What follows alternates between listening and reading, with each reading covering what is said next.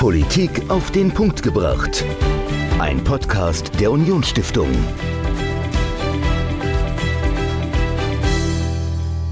Hallo und herzlich willkommen zu einer neuen Folge Politik auf den Punkt gebracht. Ich bin Dominik, mir gegenüber sitzt Michael. Und Michael, ähm, in deiner Zeit im Gemeinderat bist du da auch schon mal beschimpft worden als, als Politiker. Also es gibt immer wieder unterschiedliche Interessen, die äh, unterschiedlich laut artikuliert werden ja. und äh, man kann natürlich es nicht jedem recht machen und da kommt es auch mal zu, äh, ja, zu, zu Anmerkungen, äh, die verbal dann vielleicht ein bisschen lauter sind als das normale Gespräch.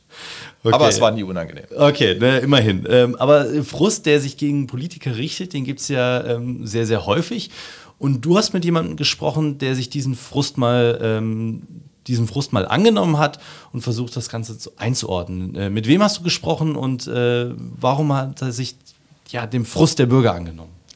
Ja, also mit Carsten Linnemann habe ich gesprochen. Er ist Abgeordneter der CDU im Bundestag. Mhm kommt aus Westfalen, ähm, ist Wirtschaftspolitiker und er hat ein Buch geschrieben, die ticken doch nicht richtig, wo er einfach mal äh, so ein paar Begegnungen mit Bürgerinnen und Bürgern beschreibt, ja. die ihm Verwaltungsirrsinn schildern. Er zeigt aber auch auf, was man in Deutschland besser machen müsste. Er hat auch einen Teil seines Buches, äh, widmet sich mit der CDU, warum äh, die Partei vielleicht in den letzten Jahren nicht so gut agiert hat. Also ist wirklich ein sehr, sehr spannendes Buch, ein mutiges Buch, weil man könnte ja auch sagen, er sitzt im Bundestag, er ja, könnte genau. es ändern. Ähm, aber er zeigt natürlich auch so ein bisschen die Komplexität des politischen Systems auf, was äh, natürlich äh, nicht ganz so einfach ist, da Interessen und Dinge zu platzieren. Äh, gab es denn, in, du hast das Buch ja gelesen, gab es denn in dem Buch ähm, einen Moment, wo du gedacht hast, naja, jetzt, jetzt übertreibt das ein bisschen, äh, also die Kritik ist vielleicht unangebracht oder äh, warst du eigentlich ähm, gehst du mit dem, was er da geschrieben hat, mit? Also ich gehe schon ähm, im Grunde mit ihm. Mhm. Also äh, er hat da schon recht. Äh, ich habe manchmal so den Eindruck, dass wir uns ein bisschen schlechter schreiben, als wir überhaupt sind. Also insbesondere die Verwaltung läuft ja in okay. Deutschland gut. Also es gibt äh, keine Korruption. Also man muss jetzt nicht irgendwie viel Geld auf den Tisch legen, um einen Bauantrag zu bekommen, ja. also wie das vielleicht in anderen Ländern der Fall ist. Äh, jetzt auch nicht in Europa, aber es gibt sicherlich Länder, wo, wo Korruption eine Rolle spielt. Ich würde auch sagen, dass in der Verwaltung gut ausgebildete Menschen arbeiten und äh, das ist vielleicht manchmal etwas zu negativ geschildert. Naja. Ah das ganze Interview, also äh, was in Deutschland im Politikbetrieb und auch in der Verwaltung besser laufen könnte, besser laufen müsste und auch viel Selbstkritik äh, seitens eines CDU-Politikers, äh, hört ihr jetzt Carsten Lindemann im Gespräch mit Michael. Dann heute bei mir zu Gast im Podcast Dr. Carsten Lindemann. Hallo Carsten. Hallo Michael. Äh, stell dich doch unseren Hörerinnen und Hörern kurz vor. Ja, ich bin mittlerweile 45 Jahre alt. Ähm, das ist das, ja, was einen doch beschäftigt. Ich bin irgendwie seit 13 Jahren im Bundestag und es kommt mir vor wie, wie vier Jahre, aber ich glaube, das geht uns allen so. Ansonsten, genau, ich bin Bundestagsabgeordneter, bin von Hause aus Volkswirt und habe in Volkswirtschaft promoviert und war davor im Bankenbereich bei der Deutschen Bank, bei der IKB bin dann in den Bundestag gekommen und wollte die Welt verändern und habe dann ziemlich schnell gemerkt, dass äh, das doch nicht so einfach ist, wie ich mir das vorgestellt habe, um es mal gelinde auszudrücken. Ja, äh, du kommst ja aus äh, Paderborn, ähm, also genau. aus Nordrhein-Westfalen, aus einem aus dem größten Bundesland, also zumindest mal bevölkerungstechnisch. Und äh, genau, du hast ja gesagt, du bist seit 2009 im Bundestag und hast jetzt ein Buch geschrieben, also das äh, äh, jetzt auf dem Markt ist, die ticken doch nicht richtig, warum Politik neu denken muss. Also hier haben wir es auch. Ähm, unseren Hörerinnen und Hörern verlinken wir das Ganze auch. Und jetzt äh, frage ich mich natürlich, wie kommt man als MDB auf die Idee, so ein Buch zu schreiben? Also vielleicht kannst du uns da ein bisschen was dazu verraten. Ja, ich könnte eine einfache Antwort geben. Ich komme aus einem Buchhändlerhaushalt. Meine Eltern hatten über 40 Jahre eine Buchhandlung in Paderborn und ähm, ich bin eigentlich mit Büchern aufgewachsen. Aber die ehrliche Antwort ist, dass ähm, ja, wir in die Opposition gegangen sind und ich eigentlich immer in einer Regierungskoalition war. Und dann habe ich ja mal innegehalten und mal nachgedacht und überlegt, ähm, mal ein Zwischenfazit zu ziehen und habe das dann aufgeschrieben. Also ich habe das sehr persönlich geschrieben und habe mich auch gefreut, dass es sehr, ja, wirklich sehr gut angenommen äh, wurde und ist sogar in die Spiegel Bestseller gekommen. Hätte ich mir auch nicht als Buchhändlerkind äh, träumen lassen, aber am Ende des Tages müssen die Sachen auch umgesetzt werden. Insofern verstehe ich viele Bürger, die sagen, warum schreiben Politiker Bücher? Aber eigentlich ist das ganz gut, weil du dich dann als Politiker nochmal ganz anders mit dem Detail des Themas auseinandersetzt, als wenn du nur aus Zeitungslektüre und Gesprächen zitierst. Jetzt ist der äh, Titel ja relativ provokativ für einen Politiker. Also man, man, könnte ja auch sagen, du bist jetzt irgendwie seit 2009 äh, mit dabei. Ähm, und ja, gab es da auch irgendwie so Feedback von Kolleginnen, von Kollegen, die gesagt haben, äh, was soll das jetzt eigentlich? Oder vielleicht ja, eigentlich ganz interessant. Es war eher positiv, das Feedback. Und es haben auch viele Kolleginnen und Kollegen gekauft, das Buch. Ähm, aber man muss natürlich auch sagen, wir sind jetzt in der Opposition. Ich glaube, wenn wir in der Regierung wären, ähm, dann hätte ich mehr Gegenwind äh, bekommen, weil da doch einige Sachen drinstehen, ähm, ja, wo ich auch mit meiner Partei hart ins Gericht äh, gehe. Aber am Ende des Tages bin ich auch Teil des Systems und kann die Verantwortung nicht wegschieben und muss selbst auch die Verantwortung mit übernehmen für das, was wir gemacht haben und für das, was wir machen wollen. Mhm. Und äh, so das äh, erste Kapitel nach der Einführung ist ja umschrieben oder überschrieben äh, mit der unfähige Staat, Begegnung mit der Realität. Also vielleicht kannst du uns mal so ein paar Punkte aus deiner Sicht beschreiben, die derzeit in Deutschland schieflaufen. Ja, was ich halt beobachte, ist, dass ähm, ähm, viele Bürger mich anrufen und erzählen mir dann irgendwas. Und dann denke ich, das kann doch nicht wahr sein. Also das muss doch geändert werden. Und ähm, dann fühle ich mich ja auch selbst als Bürger. Wir Abgeordnete sind ja auch selbst Bürger. Und das treibt mich total um, macht mich auch zum Teil fertig. Wenn ich nur an die Corona-Zeit denke, wo wir irgendwie nicht in der Lage waren, den Digitalunterricht äh, vernünftig zu organisieren. Es gab ähm, Städte, die haben bestimmte ähm, Kommunikationsformate äh, verboten wegen Datenschutz. Ähm, dann gab es ähm, viele, die nicht in der Lage waren, Luftreinigungsfilter zu organisieren. Und ich dachte immer, dass Faxgeräte nur in Museen stehen. Aber dann musste ich zur Kenntnis nehmen, dass die auch in Gesundheitsämtern stehen. Und ähm, aktuelles Beispiel ist die Grundsteuer, wo wir hier, das ist ja in Ländern ein bisschen unterschiedlich geregelt, aber wo die Leute mich anrufen und sagen, das ist ja ein wahnsinniger Bürokratieaufwand. Ihr habt doch eigentlich als Staat die Daten. Warum, warum, warum macht ihr das mit uns Bürgern? Und da kriege ich halt immer mehr Bürger, die mir schreiben, tickt ihr noch ganz richtig? Mhm. mhm. Nee, äh, gebe ich da vollkommen recht. Also Grundsteuer ist vielleicht ein gutes Beispiel. Also wir hatten in meinem Dorf eine Informationsveranstaltung gemacht. Äh, da waren dann 200 Leute da. Äh, wir haben irgendwie zweieinhalbtausend Einwohner. Also 10 Prozent der Menschen waren dann irgendwie da.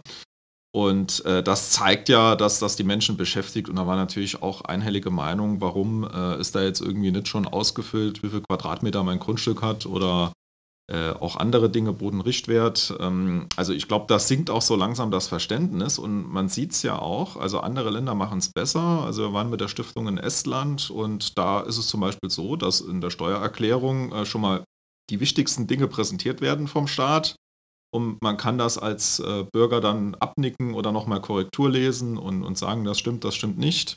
Also ein äh, extremer Servicegewinn. Aber woran glaubst du, liegt das? Liegt das an der Politik oder liegt es an äh, den Beharrungskräften der Bürokratie? Also was ist da der Grund, dass das bei uns vielleicht schief läuft?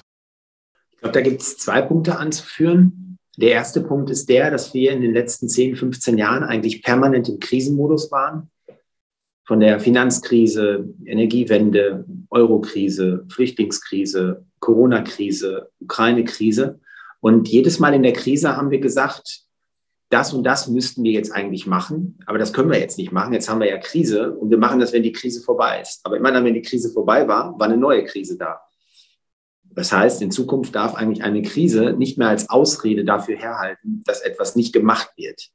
Da habe ich auch ein paar Sachen in meinem Buch dazu stehen, darf jetzt nicht alles verraten, damit es noch gekauft wird. Ist übrigens für einen guten Zweck. Ähm, also ich verdiene da keinen Cent dran. Der zweite Punkt ist der, dass wir uns, glaube ich, in Deutschland mehr denn je in einer Komfortzone eingerichtet haben. Und wir haben gedacht, das läuft ja alles immer so weiter. Und wir haben ja Wohlstand und man braucht sich nicht anstrengen. Und dann, ja, hat der Staat immer mehr Verantwortung übernommen. Bei Corona war es ja irre. Da war ja alles der Staat, Kurzarbeitergeld, mit, äh, zwischenzeitlich wurden dann sogar Umsätze ausgeglichen und Herausforderungen wurden mit Geld zugeschüttet. Damit will ich nicht sagen, dass der Staat nicht in Krisen da sein muss. Im Gegenteil, er muss da sein. Nur daraus ist so eine, ja, so eine, ja, ich nenne es mal Lethargie erwachsen, dass die Eigenverantwortung immer weniger wert ist und man verlagert immer mehr auf den Staat. Keiner mehr, keiner will mehr Verantwortung übernehmen. Jeder versteckt sich hinter Gesetzen. Und wenn einer eine Idee hat, kommt sofort ein anderer und sagt, es geht nicht, weil. So, und das ist ein Grund ähm, dafür, dass wir uns nicht richtig reformieren in Deutschland. Und damit, ähm, glaube ich, muss Schluss sein. Und das ist jetzt übrigens auch Aufgabe meiner Partei, ein neues Programm zu schreiben, wo die Leute sehen, was haben wir denn als CDU für eine Vorstellung für die nächsten 10 bis 15 Jahre. Fakt ist, wenn wir so weitermachen, werden wir die Zukunft nicht gewinnen. Und da rede ich gar nicht über Staaten wie China oder die USA, auch Staaten wie Australien, wie Südkorea, selbst Chile werden uns dann überholen. Und dann war es das, um es mal zugespitzt zu formulieren. Ja, nee, das ist auf jeden Fall eine äh, Riesenherausforderung äh, für uns als Gesellschaft, als Staat, äh, da, da mitzuhalten und äh, ja, auch äh, global dann äh, wettbewerbsfähig zu bleiben. Und da gehört natürlich die Verwaltung mit dazu. Also du hast ja auch geschrieben, Deutschland nah am Verwaltungsbankrott. Also das, ähm, ja, also gibt es noch viel im Bereich Prozessoptimierung, Steuerung zu tun und äh, ja, bin mal gespannt, ob wir da rauskommen. Und äh, du hast ja noch ein drittes Kapitel. Äh, da steht eine bequeme Partei, die CDU in der Komfortzone. Ja, ist die CDU sehr träge geworden oder gab es jetzt? Wir haben einfach, wir haben einfach über die Zeit, das ist ja total normal, haben sich Strukturen verfestigt und wir haben, finde ich, in der Partei zu wenig Debatte geführt. Und in einer Demokratie ist unglaublich wichtig, Debatten zu führen, Auseinandersetzungen in der Sache. Gerne auch hart im Ton, aber vernünftig im Umgang. Und diese Debattenkultur ist uns auch etwas abhandengekommen, gepaart mit dem Umstand, dass wir ein gutes Argument hatten über Jahre, warum die Menschen uns gewählt haben. Das hieß Angela Merkel. Aber das war zu lange das einzige Argument. Und wir haben es versäumt, uns inhaltlich neu aufzustellen. Und die Quittung haben wir dann bei der letzten Bundestagswahl gesehen, dass ähm, die Menschen uns abgestraft haben. Meine These ist, dass ähm, die Menschen eigentlich gar nicht Herrn Scholz wollten, sondern sie wollten uns abwählen. Und deshalb haben die anderen gewonnen. Aber das ist Demokratie. Und ähm, es hat auch was Gutes, dass wir uns jetzt ja wirklich neu aufstellen können mit neuen Köpfen, mit neuen Inhalten und wir brauchen auf niemanden Rücksicht nehmen. Weder auf den Zeitgeist noch auf das Kanzleramt. Wir müssen eigentlich nur Rücksicht nehmen auf unser Wertefundament, was die CDU ausmacht. Hm. Ja, also auf jeden Fall eine spannende Aufgabe, äh, das äh, zu schaffen. Aber äh, ja, die, die Herausforderungen, die auch generell vom Land liegen, also es sind ja immens mit, mit dem Krieg in der Ukraine und die daraus resultierende Energiekrise, Inflation. Also das ist äh, wirklich sehr, sehr spannend. Äh, und da bin ich mal gespannt. Ich weiß nicht, wie du es siehst. Also glaubst du, dass es vielleicht sogar Raum gibt für eine neue politische Kraft? Also dass, dass irgendwie die etablierten Parteien, also SPD, CDU, dass, dass die irgendwann äh, wie auch in anderen europäischen Ländern an Bedeutung verlieren und es eine äh, Kraft der Mitte gibt, die, die das äh, äh, die die Unzufriedenheit auffängt, wenn wir da jetzt irgendwie nicht gegensteuern? Also wie, wie schätzt du das ein? Ja, also wenn man ins Ausland schaut, ist das ja oft passiert. Ne? Normalerweise ist so die Entwicklung, dass die, die Ränder erstarken, Volksparteien werden zu Splitterparteien und die Demokratie gerät unter Druck. So sehen wir es zum Beispiel in Italien sehr, sehr stark. Und in Deutschland muss man aufpassen, dass nicht so eine Entwicklung auch kommt. Also wenn ich beispielsweise Frau Wagenknecht sehe, die das, was man hört, auf den Fluren des Bundestages darüber nachdenkt, eine neue Partei zu gründen. Ist ihr gutes Recht, ist, ist Demokratie. Aber am Ende des Tages ähm, könnte es dann in eine ähnliche Richtung wie in anderen Ländern Europas laufen. Und deshalb bin ich eigentlich der Meinung, es braucht in einem Land eigentlich starke Volksparteien, eine starke SPD, eine starke CDU. Das hat uns gut getan. Und ähm, die dann mit einem Koalitionspartner regieren. Mittlerweile haben wir mehrere Koalitionspartner. Wir sehen ja bei der Ampel, wie schwierig das ist, dass zum Teil keine Führung übernommen wird, dass die sich streiten wie die Kesselflicker und die Journalisten uns dann gar nicht mehr fragen nach unserer Meinung, weil sie sagen, die Wähler sind so oder so schon verunsichert, weil bei jedem Ampelthema keine klare Linie erkennbar ist. Das zeigt, dass wir eigentlich ähm, nicht zu einer Zersplitterung des Parteiensystems kommen müssen. Aber da sind wir auch in der Verantwortung, wir selbst, sieht man ja bei der AfD oder bei Nichtwählern. Ähm, da sind ja viele, ähm, gehen nicht mehr zur Wahl oder viele Frustrierte wählen die AfD. Und da rede ich nicht äh, von ähm, Rechtsradikalen oder Rechtspopulisten, sondern Menschen, die früher in der Mitte verankert waren, die jetzt am Rande agieren und ihre Stimme abgeben. Und das sollte uns be zu bedenken geben. Und deshalb ähm, Vorsicht an der Bahnsteigkante. Und deshalb ähm, glaube ich, trägt die CDU auch eine große Verantwortung jetzt mit dem neuen Programm, ähm, ob sie diese Zersplitterung aufhalten kann und wirklich ähm, nach vorne gerichtet wieder das Vertrauen der Bürger gewinnen kann. Hm. Ja, äh, du ähm, widmest ja äh, deinem Buch auch ein großes Kapitel, äh, wo es darum geht, äh, Ideen aufzuzeigen, äh, wie man nochmal Deutschland nach vorne bringen kann. Also insgesamt sind es ja 15 Ideen, die du da beschreibst. Äh, wenn du dir jetzt eine Idee aussuchen könntest, äh, die du jetzt, ähm, sagen wir mal, heute umsetzen dürftest, was wäre das denn? Hm. Also das Thema, das Thema ähm, Regulierung, Bürokratie. Deutschland erstickt ja in Bürokratie und das führt dazu, dass irgendwie jeder gehemmt ist, seine Ideen umzusetzen. Fängt ja schon beim Datenschutz an. Ich glaube, jede zweite Idee scheitert am Datenschutz von jungen Startups. Das heißt, wir müssen uns die Frage stellen, wie kommen wir aus diesen Fesseln raus? Wie können wir diese Fesseln lösen? Und ich bin der Meinung, dass es nach dem jetzigen System nicht mehr funktioniert, dass wir versuchen, in Berlin oder in Brüssel irgendwie Bürokratieabbaugruppen, Arbeitsgruppen oder irgendwelche Ideen umzusetzen, weil die werden immer im Keim erstickt. Spätestens in der ersten Anhörung kommen die ersten Bremser und Bedenkenträger und sagen, warum etwas nicht geht. Interessanterweise dann, wenn man vor Ort etwas ausprobiert, läuft es. Wir sehen das jetzt zum Beispiel bei den LNG-Terminals für Flüssiggas, dass auf einmal schnelle Genehmigungsverfahren erfolgen, weil man sagt, das ist ja jetzt nur ein Beispiel. Und ähm, da sagen die Bedenkenträger, okay, dann lass die da mal machen. Aber ich bin der Meinung, wenn man sieht, dass es funktioniert in dem Beispiel, dann sollte man es in ganz Deutschland ausrollen. Und deshalb sollten wir den weiß ich nicht, wie viel, 299 Landkreise haben wir, glaube ich, in Deutschland. Die sollten einfach mal etwas ausprobieren können und einfach mal ähm, das eine oder andere Gesetz beiseite schieben, ob es bei den Statistikpflichten ist, bei den Dokumentationspflichten, im Technologiebereich, dass man einfach mal etwas ausprobiert. Wir zum Beispiel hier im Kreis Paderborn äh, wollen die erste Stadt sein, die autonomes Fahren im regulären Straßenverkehr erlaubt. Das ist ähm, von der Regulierung nicht ganz so einfach. Und ich bin mir sicher, wenn man jetzt in Berlin das diskutieren würde, da gibt es tausend Gründe, warum man das nicht erlaubt. Aber wenn man sagt, der Landkreis Paderborn darf das in Deutschland jetzt mal ausprobieren.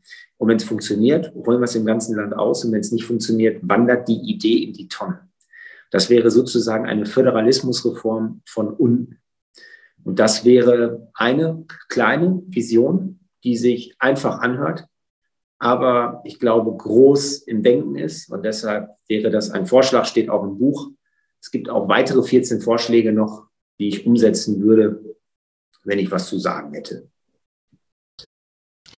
Okay, und äh, das Buch verlinken wir natürlich in den Show Notes und äh, ihr könnt das Buch auch bei uns gewinnen und es ist auch für einen guten Zweck, das hat äh, Carsten ja schon gesagt. Also das äh, wird entsprechend gespendet. Äh, ihr findet alle Informationen äh, zum Buch in den Show Notes. Und äh, lieber Carsten, bedanke mich ganz recht herzlich bei dir und sage Danke, bis bald. Ciao.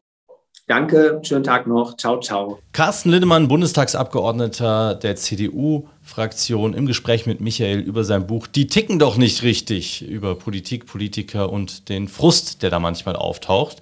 Und wir von der Unionsstiftung, wir sprechen nicht nur über Politik und wir sprechen nicht nur über äh, ja, aktuelle Themen, sondern wir machen auch ganz viel für Kultur. Und Michael, wir haben jetzt für den Dezember, für die Vorweihnachtszeit etwas ganz Besonderes geplant und ihr könnt dabei sein. Michael, was haben wir geplant und wo?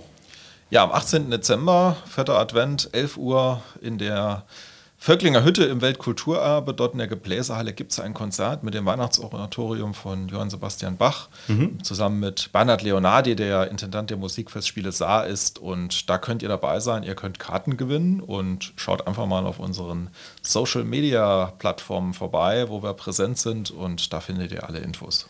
Genau, also lasst euch dieses äh, schöne Vorweihnachtsgeschenk, dieses tolle Konzert nicht entgehen.